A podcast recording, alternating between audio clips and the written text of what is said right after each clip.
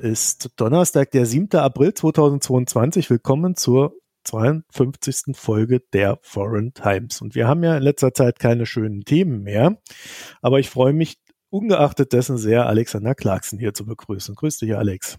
Hi, Marco. Unser Thema wird natürlich sein Russlands Krieg gegen die Ukraine. Äh, wir haben kurz vom Krieg gesprochen und damals schon festgestellt, dass zumindest aus rein theoretischen Erwägungen hinaus Russland dann doch zu wenig Truppen da vor der Ukraine aufgezogen hat, um irgendwie dieses Land ja, zu dominieren oder zu halten. Jetzt stellt sich raus, diese Truppen, die waren nicht nur zu wenig, um irgendwas zu dominieren, sondern sie sind vor allen Dingen auch noch ziemlich desorganisiert. Und entsprechend schlecht haben sie jetzt erstmal abgeschnitten in der, ich sag mal, zynisch, in der ersten Kriegsrunde. Ne? Ja, ich meine, das war auch um, nicht nur mein Fehler, Fehler von vielen Kollegen, auch von vielen ukrainischen Freunden und Kollegen. Die russischen Truppen waren nicht ordentlich aufgebaut. Es gab, die Logistikvorbereitungen waren wirklich nicht ausreichend. Die Truppennummern waren zu klein. Ich meine, die wollten eine Stadt wie Kiew von zweieinhalb, drei Millionen Menschen, das mit höchstens 60.000 Truppen umzingeln das ist fast rein mathematisch. Es gibt, wie gesagt, diese, diese amerikanische oder NATO-Berechnung von Troop to Task. Ne? Man braucht so und so viele Truppen, um eine, eine Aufgabe zu erledigen. Und obwohl das natürlich nicht eine, eher eine Kunst als eine Wissenschaft ist, kann man durchaus schon errechnen, welche Einheitsgröße und wie, wie viele Truppen man braucht, um, sagen wir, eine Stadt zu umzingeln und zu erobern. Und die, die Russen haben an, anscheinend, es ist jetzt, jetzt viel besprochen worden, geglaubt, dass das innerhalb von 72 Stunden geht, dass der, dass der ukrainische Staat und Gesellschaft zusammenbrechen wird. Dass, das ist eine rein ideologische Kriegsplanung gewesen, die wirklich völlig an den Realitäten der ukrainischen Gesellschaft, der ukrainischen, des ukrainischen Staates, das immer viel stärker war, als viele vermutet worden, seit mindestens seit 2017 oder 16. Und das ukrainische Militär, das sich wirklich seit acht Jahren auf dieses Ganze vorbereitet hat. Das Paradoxe ist, das Ganze sah so wahnsinnig aus, dass die ukrainische Führung sich überzeugt hat, dass das eigentlich nur eine Finte ist und es eigentlich eher um einen, einen Krieg im Osten gehen würde, dass es nicht um einen Angriff gegen Kiew gehen würde. Und die ukrainische Führung um Zelensky hat nur in der letzten Woche vor dem Angriff wirklich kapiert, dass die US-Amerikaner recht hatten, dass die Russen doch Angriff auf Kiew vorbereiten würden. Das heißt, die, die ukrainische Führung musste dann plötzlich sehr schnell reagieren. Das erklärt auch, warum sie im Süden am Anfang viele Verluste hatten, Gebietsverlusten hatten, weil sie schnell Truppen nach Norden verschifften müssten in der letzten Minute.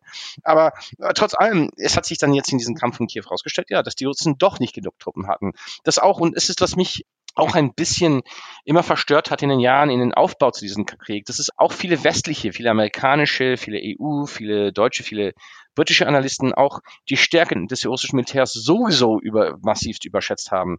Es gab viele Paper, viele analytische Arbeit, die die Doktrin und die Ausrüstung der russischen Armee auf das fokussiert haben, auf die theoretische Reformerwägungen unter Shoigu oder seinen Vorgänger Sadjukov, aber weniger Fragen gestellt haben über den sozialen Kontext des russischen Militärs, inwieweit der russische Militär alte Probleme des systematischen Drangsalierung der, der, der Wehrpflichtigen, diese fehlende Professionalisierung des, des Offizierskorps, die Probleme, die es immer in Logistik gab beim russischen Militär, also gerade bei, bei der Ernährung und Verpflegung, und einfach die, diese problematische Ausbildung an einem großen Teil des Militärs, dass es vielleicht viel Ausrüstung veraltert war, dass viel Ausrüstung, das auf Papier da stand, eigentlich viel weniger verwendet war, viel weniger modernisiert war, als, als vorgestellt wurde. Und das heißt, es war schon ein bisschen verstörend zu sehen, inwieweit westliche Analysten, US-Analysten oder viele auch deutsche Analysten diese russische Idee der ukrainischen Schwäche irgendwie mit aufgesogen haben und damit auch zum Teil auch diese, diese Idee vergrößert haben, dass die Ukraine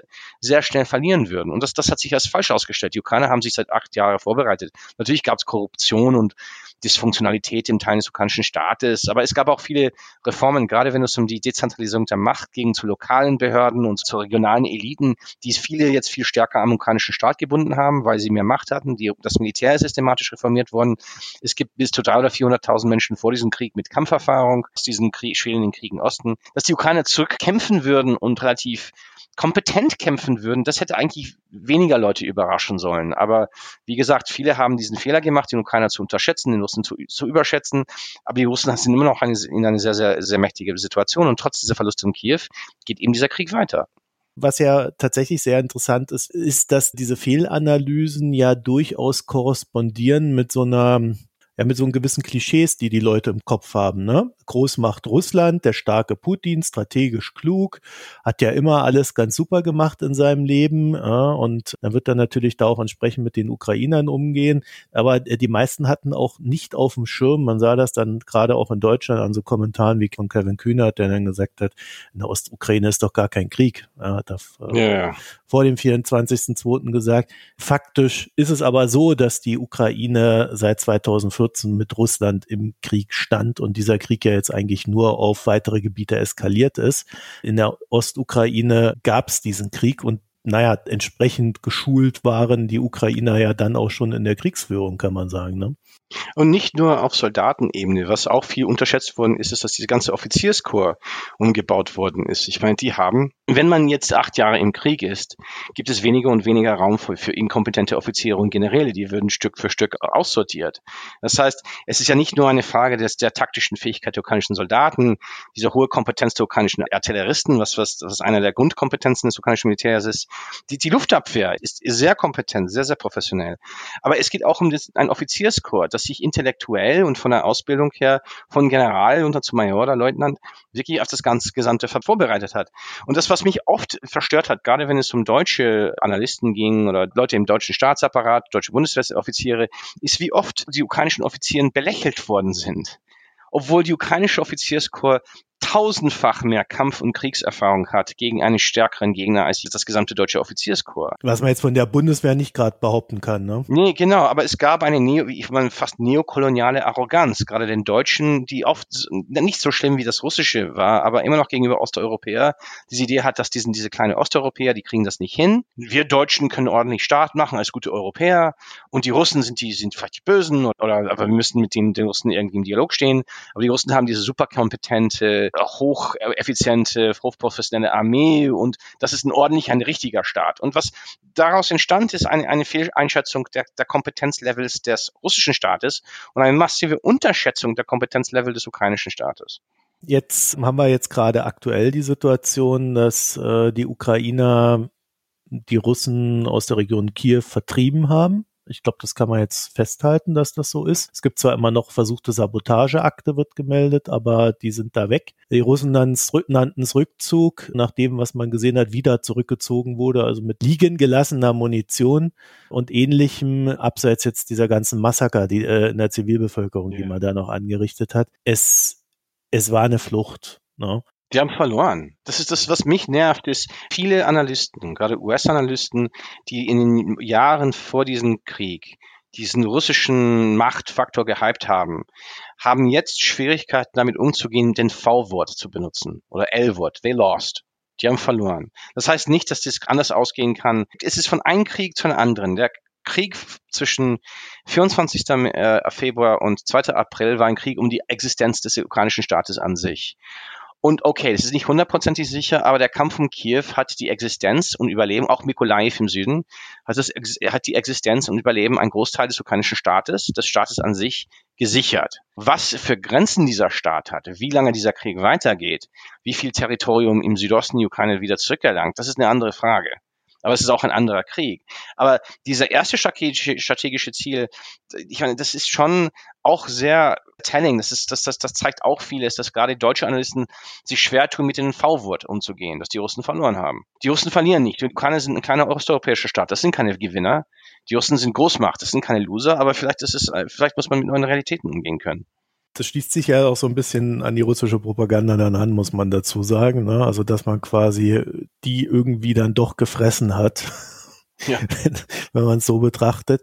Ungeachtet dessen sehen wir jetzt, dass sich in der Ostukraine die Russen sammeln und naja, ich denke mal, da versuchen werden, so viel wie möglich an sich zu reißen. Und nach dem, was man da hört, äh, soll das jetzt auch nicht gerade wenig sein. Das heißt, sie werden sich jetzt mit möglichst vielen ihrer Leuten dann eher auf die Ostukraine konzentrieren. Ne? Es gibt immer diese Rechenspiele, aber erstmal gibt es jetzt diese These. Die haben jetzt, sagen wir, 50 BTGs, Battalion Tactical Groups, mehr oder minder, aus dem Norden der Ukraine abgezogen. Diese Spielchen, die man CDF und ARD sagt, okay, die werden einfach diese Leute dann hunderte von Kilometer rumbewegen, dann im Osten reinfüttern und dann geht's wieder los.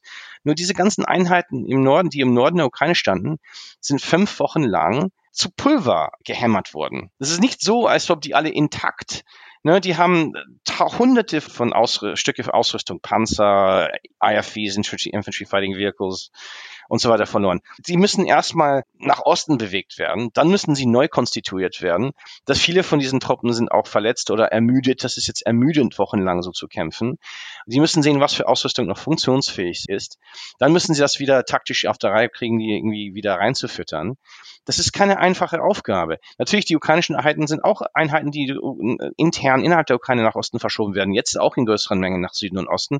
Die sind auch ermüdet und müssen viel neu konstituiert werden. Nur es gibt mehr davon und die haben eher das Gefühl, dass sie gewonnen haben, was natürlich sehr wichtig ist. Und ihre Transportwege und Verbindungswege sind intern. Das heißt, das sind, das sind kürzere Verbindungswege. Das sagt nicht, dass es leicht sein wird für die Ukrainer, aber diese Idee, dass die Russen dann plötzlich mit der voller Wucht, die sie hatten am 23. Februar, nur in den Osten angreifen werden, ist auch problematisch weil das einfach die militärische und auch vielleicht auch die Gesellschaftsmobilität nicht mit einnimmt. Und das immer noch diese Idee hat, dass die Russen immer irgendwie im Vorteil sind. Die Russen oder Putin sind nicht immer im Vorteil. Hin und wieder bauen die Scheiße und äh, manövrieren sich in eine unmögliche Lage. Und das ist wieder mal so eine Frage, der Krieg im Osten wird jetzt schon immer noch heißen, ja, jetzt kommt die große Dampfwalze, bla bla. Muss man schon ein bisschen fragen, really? Das wird ein sehr, sehr harter Kampf. Die werden auch da hohe Verluste einnehmen müssen. Das sieht man schon in Mariupol. Alle meinen, dass Mariupol innerhalb von zwei Wochen oder eine Woche oder drei Tagen fallen wird. Die kämpfen immer noch, die Ukraine. Könnte morgen fallen, aber das läuft seit 40 Tagen. Und die Russen nehmen Tag ein, Tag aus da Verluste an einer Belagerung, die, die sie eigentlich schon zuschließen sollten, hätten sollen vor, vor, vor drei Wochen. Das heißt, diese Idee, dass die Russen das im, im Süden oder im Osten leicht, leicht haben werden, gar nicht Herson werden sie auch stark angegriffen, Tag ein, Tag aus. Die Ukrainer nehmen Dorf nach Dorf ein. Das geht sehr für die sehr langsam, aber die, jeden Tag nehmen die Russen da Verluste.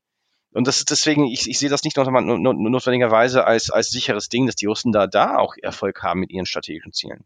Wenn sie keinen Erfolg haben, ich drehe es jetzt mal ein bisschen um, bedeutet das aber auch nicht zwangsweise, dass die Ukrainer Erfolg haben. Ne? Das heißt, es könnte dann durchaus auf einen ja, Stellungskrieg oder was auch immer ja. hinauslaufen und über eigentlich das, was ja schon vorher war, viele, viele Jahre der Ukraine äh, und auch uns erhalten bleiben. Und auch Russland. Der ukrainische Staat ist, hat überlebt und Staaten haben diese Fähigkeit, unheimlich immense Ressourcen zu mobilisieren. Wie es jetzt so aussieht, kämpft der ukrainische Staat ein totaler Krieg und die Russen kämpfen einen kolonialen Krieg. Das heißt, die Ukrainer sind völlig mobilisiert, die Russen nur teilmobilisiert. Und äh, ich meine, es sieht nicht so aus, als ob die Russen auf volle Mobilisierung gehen würden. Ich glaube, wenn die wirklich auf volle Mobilisierung gegangen wären, hätten sie das wahrscheinlich um den 1. April gemacht. Weil jedes Jahr im 1. April und dann im 1. September gibt es diese wehrpflichtigen Daten. Und das hätte dann wahrscheinlich die Zeitpunkt gewesen sein, wo Putin da wirklich eskaliert ist. Aber Putin ist irgendwie, macht, spricht immer noch von einer speziellen militärischen Operation. Er, er versucht das immer noch als leichten kleinen Kolonialkrieg an der eigenen Bevölkerung zu, zu, zu verkaufen gegen die bösen Nazis in der Ukraine. Er scheint davor, ähm, davor irgendwie zurückzuschrecken, so diese Vollimobilisierung durchzuführen durch die ganze russische Gesellschaft. Auch fragwürdig, ob die russische Staat überhaupt dazu fähig ist, das auf diese logistische Ebene durchzuführen, ohne weitere Probleme für sich selbst zu schaffen. Und das heißt, die Ukraine sind stark genug, wenn es wirklich schief geht, immer noch die Russen rauszuhalten. Aber ja, der Iran-Irak-Krieg ging acht Jahre lang. Ja, der Krieg zwischen Serbien und Kroatien ging drei, vier Jahre lang. Mit lange Pausen aber mit sehr, sehr lange und komplexe Stellungen. Aber da kommt am Ende auch diese irrsinnige Spruch, immer diese Idee, es gab immer dieser Spruch, der sowieso falsch war, weil die Polen und, und, und Rumänien und, und, und baltischen Staaten und Finnen sind genauso interessiert an Ukraine, wie Russland es ist. Ne? Aber es war immer dieser Spruch, der Russland ist immer interessierter an, an Ukraine als, als der Westen. Und das machte nur logischer Sinn, wenn man der, das gesamte Osteuropa, das in NATO und EU ist, nicht als Westen zählt, was sowieso immer auch eine interessante Aussage hat über die Mentalität der Deutschen und Franzosen und Amerikaner und Briten. Aber okay, wenn man das jetzt rauslernt, das Volk und die Elite, die am interessiert ist, an die Ukraine, ist, sind die Ukrainer. Die sind viel interessanter an die Ukrainer, als die Russen es sind, auch immer noch sind. Und am Ende werden die Ukrainer das, das lange aushalten. Die andere Möglichkeit ist, ist, dass äh, Putin wirklich ein dummer Fehler macht, wieder mal seine Generäle zu befehlen, zu schnell irgendwie einen Erfolg zu kriegen und dann völlig verliert. Weil es könnte durchaus sein, dass die Russen einfach wieder mal versuchen, diese Manöver irgendwie versuchen, so, alles reinzuwerfen. Die Ukrainer sitzen da in der Verteidigung und machen wieder das, was sie im Norden Ukraine gemacht haben und die Russen wirklich eine blutige Nase geben, wo die Russen nicht mehr kampffähig sind am Ende. Ich meine, das ist auch die, durchaus eine interessante Frage, was zur Stabilität innerhalb der Russlands passieren würde, wenn die Russen ordentlich verlieren. Weil wir immer noch diese Mentalität haben, die kleinen Ukrainer, die nie, nie was schaffen können, genauso dieselbe Mentalität gegen die Polen oder die Balten Rumänen. Keiner fragt sich, was passiert in Russland, wenn die Russen sich sich wirklich als totale Loser entpuppen da würde ich fast schon widersprechen. Wir haben das in Deutschland ja exzessiv diskutiert äh, nach Kriegsbeginn. Da war dann so die Tendenz, äh, gar nicht so weniger Leute zu sagen, oh, der Russe darf nicht verlieren, sonst zündet er die Atombombe. Ja, das glaube ich weniger. Das ist so typische Großmachtsdenken. Nö, das ist, ich, da gibt es, glaube ich, schon ein paar gute Gründe, warum die Russen wahrscheinlich nicht die Atombomben zünden würden. Das, das, eher die Frage ist, was passiert, wenn die Russen keinen schnellen Erfolg kriegen oder auch noch ordentlich verlieren? Was passiert zur internen Stabilität Russlands? Inwieweit kann der russische Staat diesen Druck auch noch aushalten? Auch wenn es einfach nur Stellungskrieg geht. Ich meine, die ganze Versprechung des russischen Staates gegenüber der eigenen Erfolg, die ganze Leg Legitimation des Putin-Regimes ist auf diese Idee aufgebaut, dass, okay, es ist sonst alles ein bisschen scheiße hier, wirtschaftlich ist nicht super, ja, es gibt Korruption, aber eigentlich, wir sind immer, haben, haben Sendungsbewusstsein und sind eine ordentliche welche Großmacht. Wenn die aber es nicht hinkriegen, hier mindestens ordentlich zu gewinnen, und ich glaube nicht, dass sie die Atombombe zünden werden, sorry. Das ist immer so eine Art Ding, das gerade den Deutschen, vor den Deutschen immer gewedelt wird. So, oh Gott, die werden die Atombombe zünden, dann gib uns alles, was wir haben wollen. Aber es gibt schon ein paar gute Gründe, warum das eben wahrscheinlich nicht passieren wird. Wenn das eben nicht passiert und die Russen dann ordentlich nicht mehr weiter können, dann ist das gesamte, gesamte Putin-Regime in eine sehr schwierige Fahrwasser intern. Weil dann, dann gibt es diese Suche nach Schuldigen. Ne? Wer ist daran schuld? Man sieht das schon, ein Großteil des, der, dieses militärischen Milieus, Wagner, Girken, uh, Reverse Side of the Medal, ne? diese ganzen sozialen Medien, diese ganzen Fanboy-Truppen von russischen Nationalisten, das ist schon losgegangen. Seit dem Abzug um Kiew herum. Und das, das mehr, weil die ganzen deutschen Gucken denken, in Russland ist auch Anti-Regime ist immer Nawalny und Liberalen und bla bla.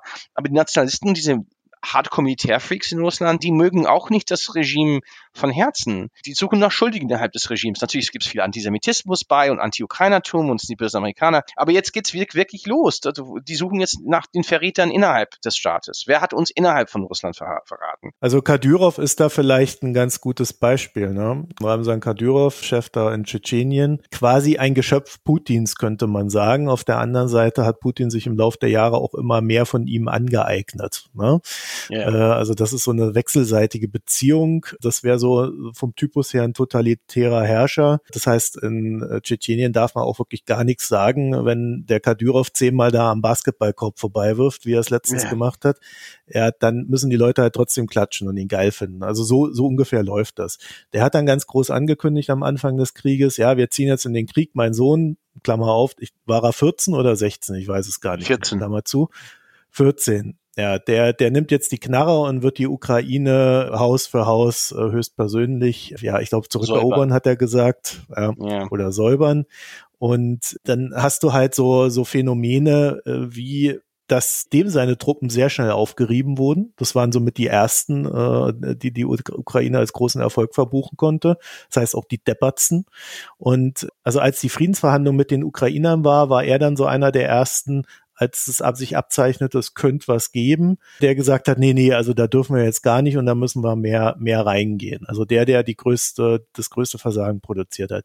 Aber ist das nicht bereits das, dieses, die Schuldigen suchen und dieses Kadios Problem ist, dass seine besten, viele seiner besten Truppen sind aufgerieben worden. Ich, ich meine, es war schon klar, dass die Russen große Schwierigkeiten haben würden, wo die einzig ordentlichen Truppen der Tschetschenien plötzlich tot, überall tot auftauchten, weil die ukrainische Spezial, Spezialeinheiten die spezifisch ausgesucht haben. Es war schon eine bekannte und ausgefeilte Strategie, dass die Ukrainer sehr schnell spezifische Truppen und Einheiten hinter den Linien. Das ist das auch, dass diese Arroganz der Russen, dass die eigentlich von die Ukrainer haben die ganzen, die, die haben die offensichtlichen Sachen gemacht, die man machen muss in der Situation, haben sie sehr, sehr gut gemacht. Und die Russen hatten kein Gegenrezept dazu, obwohl es war ganz offensichtlich, dass die Ukrainer das machen würden. Und das Problem für Kadyrov ist, dass er nicht beliebt ist innerhalb des FSB. Ne, es gibt äh, Teilen des russischen Sicherheitsapparats, das ihm hasst, und Teilen des russischen Militärs, das ihm hasst. Kadyrovs Suche nach Schuldigen ist zum Teil auch ein Versuch, die Schuld von sich wegzuschieben. Das ist genau bei, mhm. wie bei Dimitri Medvedev. Medvedev ist eine sehr, sehr schwache Figur. Und er wäre faktisch der Erste, weil er so als einst als pro-westlich galt. Er wäre einer der Ersten, der wirklich im Kopf kriegen würde, faktisch von, wenn es irgendwann ein interner Machtkampf gibt in, gibt in Moskau. Das ist kein Wunder, dass er plötzlich lauter radikal nationalistische Texte von sich von seinen auf Telegram rauspumpt, weil er will auch irgendwie zeigen, dass er überloyal ist, dass es nicht seine Schuld ist, dass er nicht einer von den Schwachen ist. Das kann sehr, sehr schnell losgehen. Und ich glaube, diese ganze Obsession wegen russischer Nuklearmacht und bla, das ist immer noch diese Gedanke, dass irgendwo ein kohärentes Regime sein würde und dass es irgendwie immer noch eine gewisse Handlungsfähigkeit hat. Aber nach einem gewissen Punkt, wenn es so weitergeht, und auch wenn es nur Stellungskrieg ist, aber wenn es so weitergeht und die Russen wirklich, die haben schon ein Drittel der Truppen haben sie schon verloren. Muss man sich wirklich durch den Kopf gehen lassen. Ne? Und die kämpfen mit weniger und weniger Truppen jeden Tag. Und das kommen viele Truppen nach Russland zurück. Die wurden einen schnellen Sieg versprochen, es ist alles in Chaos zusammengebrochen, die sind auch viel verwahrloster, als es die überhaupt schon sowieso vorher waren. Ne? Und die kommen zurück im russischen Territorien in, in gewissen Einheiten. Wie ist deren Einstellung gegenüber das Regime, wenn es so weitergeht? Und ich, ich sehe irgendwie nicht, wie die Russen irgendwie durch einen Wunder irgendwie das Ganze rumreißen werden können, können, weil die nicht mehr die Ressourcen dazu haben. Es wird nicht genug die Frage gestellt, gerade in Deutschland, weil Deutsch, die Deutschen immer noch diese Idee haben von Russland, Russlands ordentlich, ja, ein bisschen was anderes, aber das ist eine Großmacht und Partner und die ganzen kleinen Osteuropäer, bla bla. Ich meine, in Deutschland ist es wirklich nicht in den Kopf reingekommen, dass die Ukrainer nicht nur Opfer sind, Ne, dass die Ukrainer auch, auch Agency haben, dass die Ukrainer auch. Ich hoffe ja jetzt. Ja. Na, ist immer noch. Immer noch. Die Deutschen wundern sich, warum die Ukrainer da irgendwie nicht auf einer Bühne gehen mit russischen Friedensaktivisten und bla. Aber die Ukrainer kämpfen im Krieg. Die handeln militärisch. Die ukrainischen Geheimdienste und Offizierskorps, das sind Leute, die wirklich, das sind keine nette Leute, ne, die machen ihren Job. Und ihr Job heißt, den Gegner zu töten. Das ist ihr Job. Und damit den Staat und die Gesellschaft, deren Überleben zu sichern. Was die Ukrainer brauchen, ist kein Friedenskonzert. Die brauchen Waffen. Ja, da, gut, das mit dem Konzert war ja auch wirklich, da schäme ich mich ja heute noch dafür. Ne? Die Ukrainer sind Opfer und es gibt eine Opferrolle und die Russen sind Täter. Das ist nichts, das ist ein Krieg und es gibt zwei kämpfende Parteien. Eine, die in den Interessen des Westens und auch Deutschlands kämpft und eine, die gegen diese Interessen kämpft. Und es ist nicht nur eine moralische Frage, es ist auch eine strategische Frage des deutschen Eigeninteresses, so viele Waffen an den Ukrainer so wie möglich zu schiffen. Die Sanktionen, okay, die haben ja eine langfristige Wirkung und da gibt viel deutsches Getue, oh Gott, Gas, bla. Ich denke, mittelfristig werden die Deutschen sie sowieso zum größten Teil von den russischen Energieressourcen abwinden. Nicht aus Ideal, aber einfach aus Eigeninteresse, weil die Russen kein verlässlicher Partner mehr sind, wenn es um, um Supply geht, um, um, um die Lieferungsmengen geht. Ich fand, was die Ukrainer jetzt brauchen, sind Waffen. Ne, weil sie kämpfen und weil sie keine Opfer sind. Das Unmögliche an diese deutschen Debatten ist diese Opfer-Täter-Diskurse, die überhaupt nichts mit einem Krieg wirklich, natürlich sind die Ukrainer auch Opfer, aber die Ukrainer sind nicht irgendwie Opfer, die umgekippt sind. Nein, sie schießen und kämpfen zurück. Auch oft im militärischen Sinne auf ziemlich brutaler Weise, weil das ist eben der Krieg. So ist ein Krieg. Wenn man eine russische Einheit vor sich hat und sagt, okay, ich habe äh, mehrere Raketenwerfer, paar Panzer, Mörser und sie sind jetzt umzingelt, na, sie sagen nicht, jetzt werden sie ein Friedenskonzert singen, sie sagen, naja, wir werden jetzt die vernichten weil es ein Krieg ist. In Deutschland sagen, kommt man so Diskurse mit uns und sagen, ah, das klingt faschistisch. Das ist nicht faschistisch. Es gibt demokratische Staaten, die auch im Zweiten Weltkrieg gekämpft haben. Die Briten, die Amerikaner, die Franzosen, dessen Alliierten, haben als Demokratien gekämpft, um die demokratische Idee zu schützen und zum Überleben zu bringen. Aber das heißt, dass sie im Kriegsfall auch den deutschen Gegner vernichtet haben. Es ist Krieg. Und das, deswegen ist diese deutsche Diskurse gehen völlig an, an Kern des Problems und an, an das, was die Deutschen den, den Ukrainer schulden und was die, die Deutschen für die Ukrainer machen sollten. Das geht völlig dran vorbei. Waffen liefern? Und zwar so viel wie möglich, alles, was man braucht. Jeder Sorte. Waffen, Panzer, alles, was, ich sage auf Englisch, äh, Tobias Schneider hat es gut gesagt, ja. anything with a pointy end. And that goes bang ne, einfach an den Ukrainer weitergeben. Und die Ukrainer, und diese Idee, dass die dann tausend Ausbilder schicken muss, das ist an die Ukrainer, das ukrainische Offizierskorps, ukrainische Gefreite und, und Feldwebel sind um ein Tick professioneller als deutsche Soldaten. Das eigentlich braucht die Bundeswehr auch ukrainische Ausbilder. Wenn ich es brutal sage. Nee, es ist Realität. Den Scherz habe ich letztes Mal, glaube ich, auch gemacht, ne? Ja, aber das ist auch Realität. Es ist wahrscheinlich die Realität. Gut, äh, ich war jetzt schon lange nicht mehr bei der Bundeswehr. Vielleicht hat die sich durch die Auslandseinsätze auch ein bisschen professionalisiert, aber sie ist halt ähm. leidlich klein. Ne? Das wäre dann noch so ein ja. anderes Thema. Aber abseits von Waffen, was kann man denn äh, wenn man dann schon diese ganzen Sanktionen so auf so einer Luschi-Basis da hält, was kann man denn dann noch tun, was wichtig ist? Ich kann durchaus bei der Gasfrage, wenn es um die Sanktionen geht, durchaus verstehen, warum die Bundesregierung das nicht über Nacht machen will. Kann ich verstehen. Weil man will ja irgendwo immer noch die Unterstützung und Konsens aufrechterhalten und das so über Nacht zu machen, ist problematisch. Man kann aber durchaus Ziele setzen, viel klarer. Und Habeck versucht das zu tun, zu sagen, ab diesem Zeitpunkt sind es dann 30 Prozent, ab diesem Zeitpunkt 20 Prozent, 10 und so weit wie möglich gehen null und jeden Monat, jeden Monat ein bisschen weniger, also es ein bisschen weniger Geld zu Russland gehen. Mit Öl und Kohle sollte das viel, viel schneller gehen. Das kann bis zum Sommer gehen. Ne? Und mit Gas Stück für Stück. So mindestens mit diesem Signal können wir keiner sagen, gut, das machen wir nicht zu nach. Die werden immer noch genervt sein, kann man sagen, aber jeden Monat zahlen wir die Russen weniger und weniger bis Mitte nächsten Jahres. Und, und dann haben wir anders, anderweitig die Versorgungssicherheit gesichert. Und erstmal ist, sind sehr starke moralische Argumente dafür, aber es ist auch im deutschen Eigeninteresse. Die Russen sind als aggressive Macht kein verlässlicher Lieferungspartner und sie sind auch als instabiler Staat intern gesehen mittel- bis langfristig nicht zuverlässig. Ich sehe nicht, wie, wenn Putin in Schwierigkeiten kommt, intern, oder wenn er auch fällt oder stirbt, ich sehe nicht, wie daraus eine stabile interne russische Entwicklung kommt. Ne, und mittel- bis langfristig ist es in deutschem Interesse, sich wirklich vom russischen Energielieferungen abzukoppeln, weil abgesehen von der Ukraine, es gibt sehr hohe Chancen, dass Russland durch eine Phase der Instabilität durchgeht, wo sie nicht mehr liefern können, weil sie intern zu viele Schwierigkeiten haben. Abgesehen davon, ja, es gibt ja auch die Fragen des wirtschaftlichen Wiederaufbaus in der Ukraine. Die Städte müssen wieder aufgebaut werden, die brauchen Investitionen. Wenn vielleicht es zu einem Friedensmoment kommt, dann beim Wiederaufbau sollen die Deutschen sehr, sehr aktiv sein. Das, das ist auch sehr wichtig. Das ist ja ein ganz interessanter Punkt mit der Wirtschaft, weil die Ukraine ist ja so groß. Das ist ja auch etwas, was im Verständnis vieler Leute, glaube ich, noch nicht so hundertprozentig angekommen ist. Die Ukraine ist der zweitgrößte Flächenstaat ne, in Europa. Ja. Das bedeutet, der ist so riesig, dass die da im Osten kämpfen können und im Westen ganz normal leben. Aber sie müssen ja. dann halt auch damit leben, dass ab und zu mal eine Rakete dahin fliegen kann und etwas zerstört. Das heißt, es ist kein risikofreies Leben, aber so grundsätzlich kann man da arbeiten, man, man geht einer Tätigkeit nach und so weiter und man so. Man kann bei H&M shoppen. Ja, so die Alltagsnormalität. Ne? Das heißt, äh, so im deutschen Kopf ist drin, äh, wenn der Russe in Berlin steht, dann ist er eigentlich auch schon gleich in Köln. Ja, weil das ja nur ein paar Meter sind. Und das haben wir in der Ukraine aber nicht. Das heißt, man müsste jetzt auch schon gucken, dass man diese ukrainische Wirtschaft, da wo sie noch besteht und eine gewisse Effizienz hat, dass man sie da stützt. Es gibt jetzt so Kämpfe um die Stadt Cherson. Wenn die Russen aus Cherson rausgeschoben werden, dann ist die gesamte westliche Teil der Ukraine, Nordwesten, Mittelwesten, Südwesten, westlich des Dnipers, ist dann eigentlich, wird wahrscheinlich gesichert sein. Das, das hängt wirklich ein bisschen ab von diesen Kämpfen um Cherson, aber wenn das jetzt, da sind die Tendenzen eher für die Ukraine, muss man sehen, aber wenn die das dann, dann hinkriegen, und es gibt nur zwei Brücken da im Süden. Das Problem der Ukrainer ist, ist, dass wenn sie dann, sagen wir, Kersona nehmen, die Russen nur diese zwei Brücken hochjagen und das war's dann. Dann können, dann finden es die Ukraine sehr, sehr schwer, da weiter äh, auf die andere Flussseite zu kommen. Im Süden, ich meine, ein bisschen nördlicher davon haben sie durchaus die andere Flussseite erheblichen Territorien unter Kontrolle, aber in diesen südlichen Ecke. Aber das heißt, das, das würde dann heißen, ein Großteil, der, der gesamte Westen des Landes bräuchte auch wirtschaftliche Hilfen und wirtschaftliche Unterstützung, um die Wirtschaft wieder in Gang zu kriegen, sie stabil zu halten, ein wirtschaftliches Leben am Leben zu halten. Weil bei solchen langen Stellungskriegen, ich meine, wenn man über den Iran-Irak-Krieg nachdenkt, das ging 1981 bis 1989, das ging acht Jahre lang. Und da musste auch im Iran das wirtschaftliche Leben. Das, das, war, das, das war auch katastrophal. Das ist einer der Gründe, warum das Regime wirklich da in Iran äh, sich festgekrallt hat, ist, dass dieses ganze wirtschaftliche Leben militarisiert worden ist. Und, und, und das ist eben wichtig auch für die europäische Idee und die Europäisierung der Ukraine und auch für die ukrainische Demokratie. Wenn eben auch so auf der östlichen Dnieper-Seite wirklich sehr lange noch läuft, dann ist es schon wichtig, dass die westliche Dnieper-Seite der Ukraine, Odessa, Lviv, äh, Tschernivtsi, Ternopil, Kiew, auch in den nördlichen Städten Sumy, Tschernihiv, die auf der anderen Seite sind aber jetzt im Norden abgesichert, die brauchen Wiederaufbau, dass das wirtschaftliche Leben wieder in Gang geht. Und da müssen die Deutschen auch proaktiv arbeiten.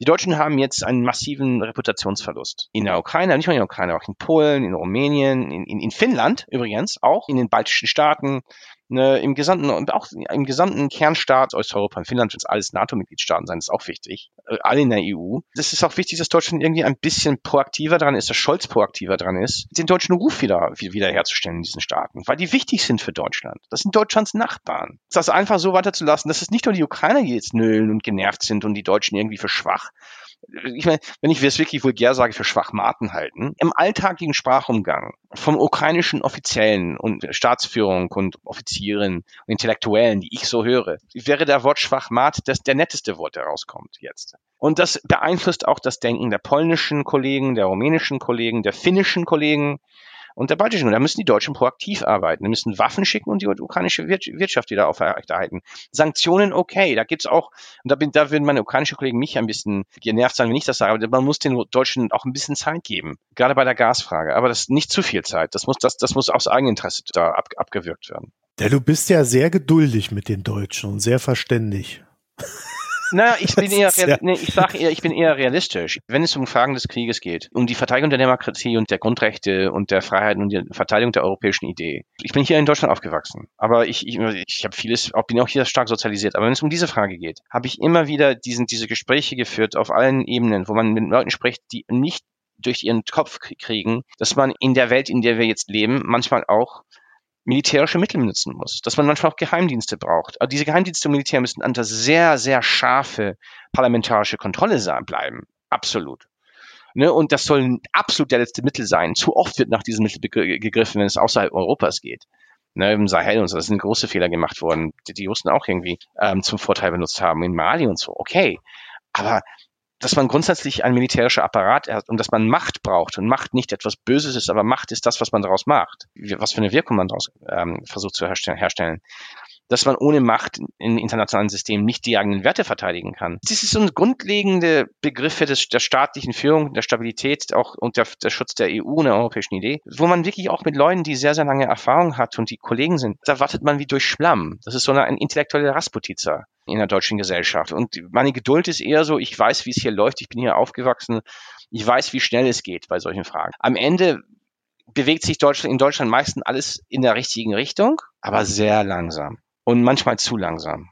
Ne? Und ich denke, es bewegt sich in der richtigen Richtung. Aber die Deutschen haben zurzeit, und ich meine mit den Deutschen gerade die Staatsführung, gerade die Sozialdemokraten, die Grünen sind viel realistischer, auch die FDP sind realistischer bei diesen Fragen. Aber gerade bei den Sozialdemokraten und auch im Großteil der Bevölkerung ist diese Idee, dass die Deutschen immer noch die Uhr kontrollieren. Ne? Dass man sehr langsam und gemächlich die Debatten durchführen kann und dass Deutschland, dass das alles irgendwie, man braucht keine Eile, weil den Timing kann Deutschland schon kontrollieren. Den Timing ist den Deutschen entglitten nicht mal am 24. Februar diesen Jahres, aber schon vielleicht 2014 schon. Und das sieht man bei Nord Stream 2. Die haben Jahr, jahrelang gesagt, nee und bla und, und dann plötzlich mussten sie über Nacht auf eine andere Richtung gehen. Und das wird man bei diesen Gassanktionen sehen. Die Deutschen könnten jetzt sehr, sehr schnell sagen, okay, wir werden ab diese Woche so wenig, weniger und diese Woche weniger und, und, und, und. Wenn aber die Deutschen zu lange zögern, wenn die Russen entweder den Hahn selber abschalten oder die Deutschen sind dann gezwungen, selber aufzuhören, ohne wirkliche Planungen, ohne das wirklich durchdacht zu haben, viel schneller, als sie es eigentlich wollen weil die nicht proaktiv arbeiten. Und das ist gerade ein sozialdemokratisches Problem. Habeck ist da, glaube ich, viel realistischer. Ja, aber ich glaube auch, dass er die Argumente der SPD da gefressen hat. Da sind die sich, glaube ich, alle recht einig in dieser Koalition. Aber vielleicht zum Ende hin eine Sache. Große Zeitenwende in Deutschland, aber äh, du hast es vorhin schon angesprochen, dieses grundsätzliche Verstehen und Denken, da herrscht jetzt Krieg. Das ist noch nicht so richtig angekommen hier, ne? Wenn die Ukraine es sehr schnell erledigen, dann wird es nicht ankommen. Und das, das ist auch sehr paradox. Aber ich glaube, es sind so zwei Probleme. Erstmal diese Idee, dass es dieses Täteropfer, dass es Großmächte gibt, die Täter sind, die die Handlungsspielräume haben. Und die kleineren Staaten haben das nicht. Und das ist ein großer Fehler weil die Ukraine wurde als kleineren Staat behandelt. Also die Bevölkerung ist von 45 Millionen Leute und der zweitgrößte Flächenstaat Europas, eine Armee von 280.000 Soldaten.